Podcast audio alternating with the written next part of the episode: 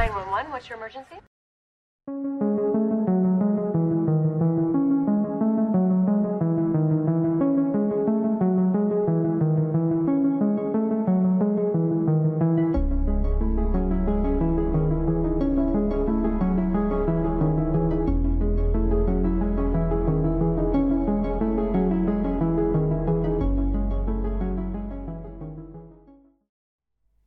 Hola, hola amigos, espero que estén todos súper bien. Yo soy Mika y les doy la bienvenida a este nuevo episodio de Un Rato de Misterio.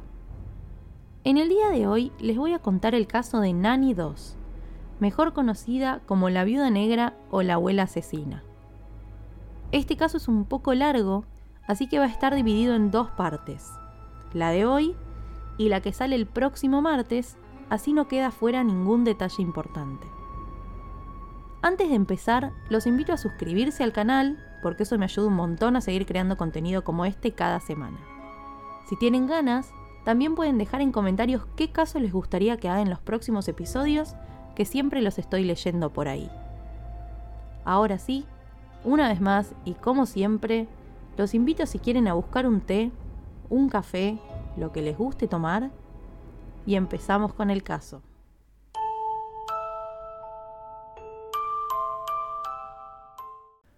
Nancy Hazel, mejor conocida como Nanny 2, tenía 50 años cuando la detuvieron por la muerte de su quinto marido en 1954.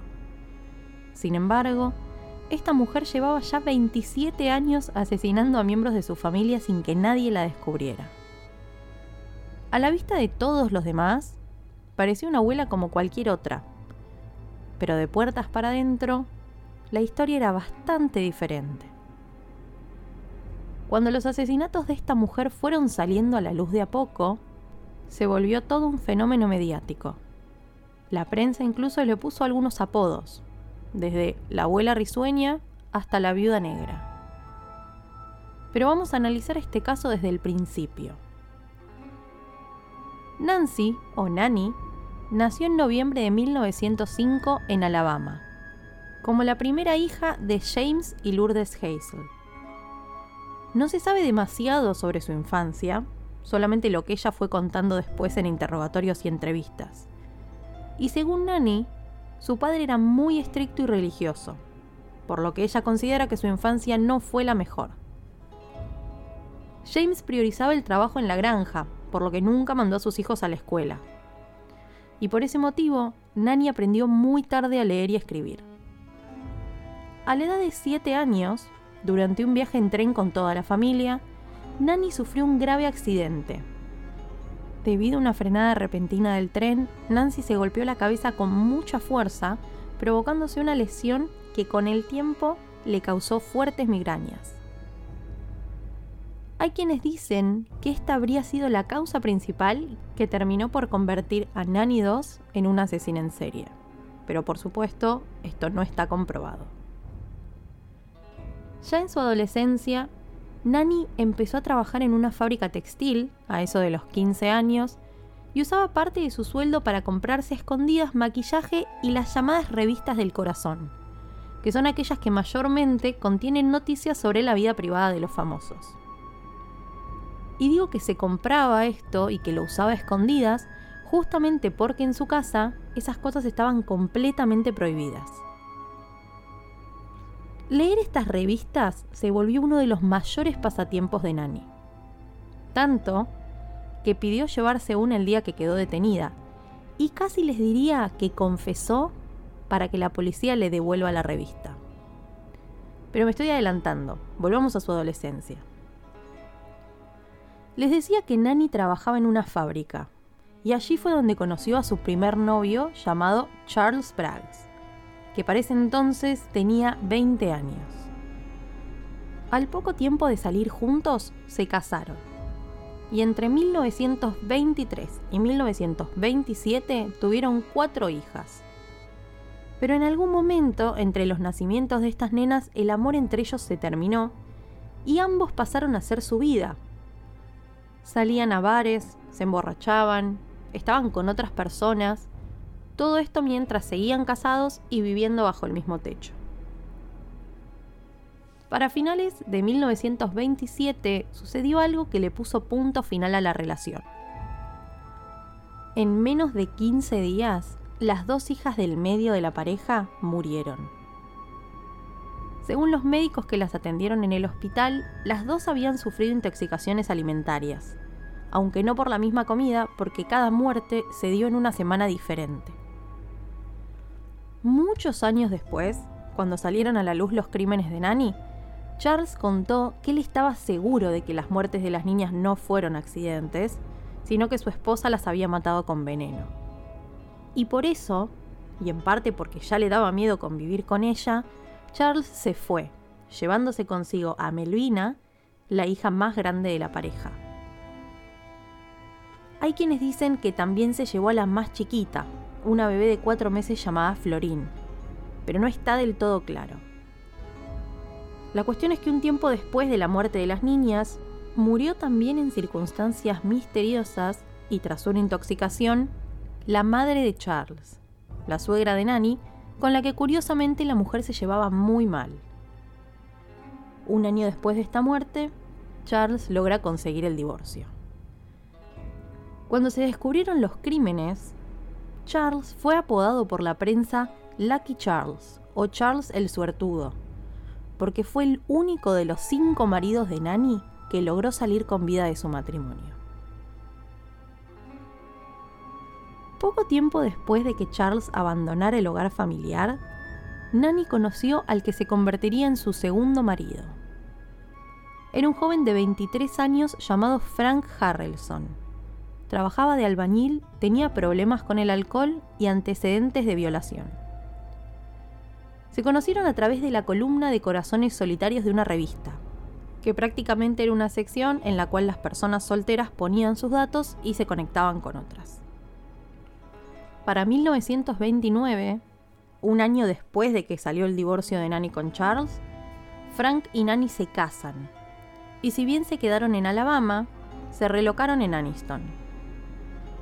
Allí vivieron casi 15 años peleándose absolutamente todos los días. Tenían una muy mala relación hasta que en 1943 una visita inesperada tocó la puerta.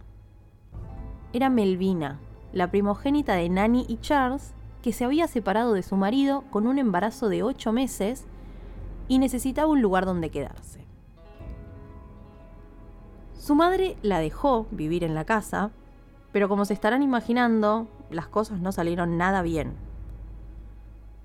Al poco tiempo de mudarse, nace la bebé de Melvina en un hospital, y después de un largo trabajo de parto y todavía bajo los efectos de la anestesia, Melvina creyó ver a su madre clavándole una alfiler a la bebé a la altura de la mollera, que es un punto blando justo encima de la cabeza que todavía no se termina de desarrollar en los bebés.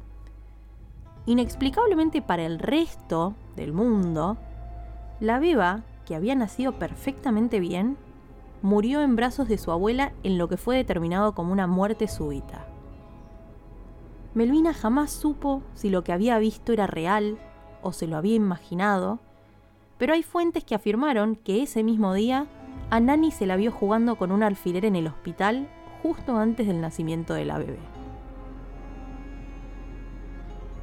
A pesar de sus sospechas, Melvina decidió seguir viviendo con su madre y Frank porque había conocido un soldado que vivía por allí. Al tiempo vuelve a quedar embarazada y para 1945 tiene un segundo bebé, esta vez un varón al que le puso Robert. Sin embargo, para ese entonces la relación con su madre ya era insostenible, por lo que Melvina decidió visitar a su padre para preguntarle si podía mudarse con él. Y ahí Melvina comete otro gran error, que es dejar a Robert al cuidado de su abuela, que según ella estaba totalmente loca de amor por su nieto. Así es como el 7 de julio de 1945, Robert muere asfixiado. Aparentemente, muere asfixiado porque se dio vuelta en la cama y se ahogó con la almohada, según dijo Nani cuando lo encontró. Y esto último lo digo entre comillas porque claramente no lo encontró de esa manera.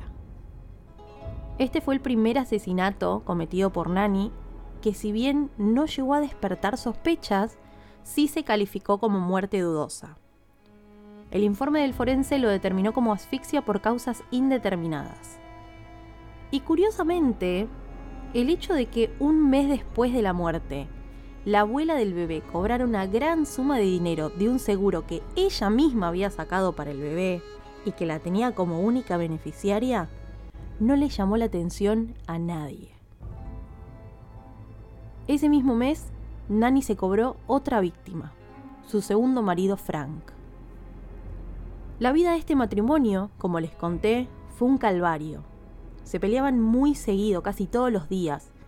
El hombre tenía problemas con el alcohol, lo cual provocaba aún más peleas, tanto con su esposa como en bares y en la calle.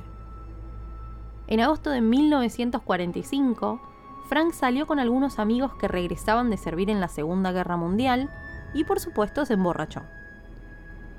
Al día siguiente directamente no amaneció.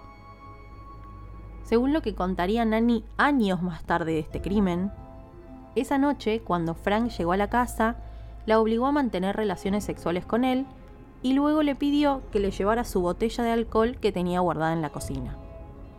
Nani lo hizo, pero antes de darle la botella le puso veneno para ratas y así terminó con él.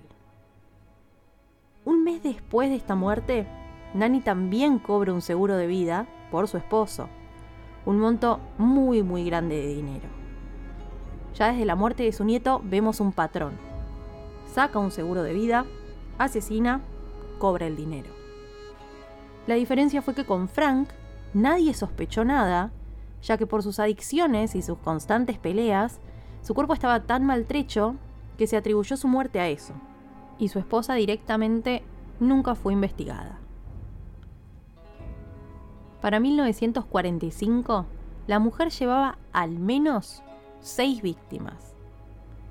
Su segundo marido, sus dos hijas del medio, sus dos nietos y su primera suegra. Sin embargo, todavía le faltaba cruzarse con al menos otras cinco víctimas antes de ser detenida por la policía. Pero eso, queridos amigos, vamos a dejarlo para el próximo capítulo, donde revisaremos en detalle el resto de sus asesinatos y cómo finalmente lograron detenerla.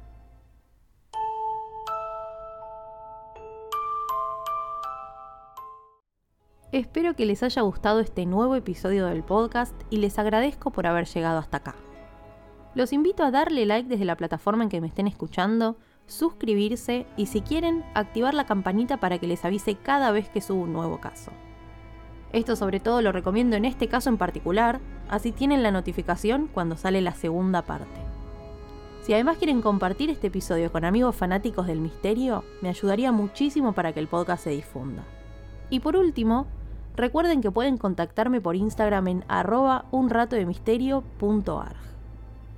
Queridos amigos, eso ha sido todo por hoy. Les mando un beso grande y los despido. Hasta el próximo episodio.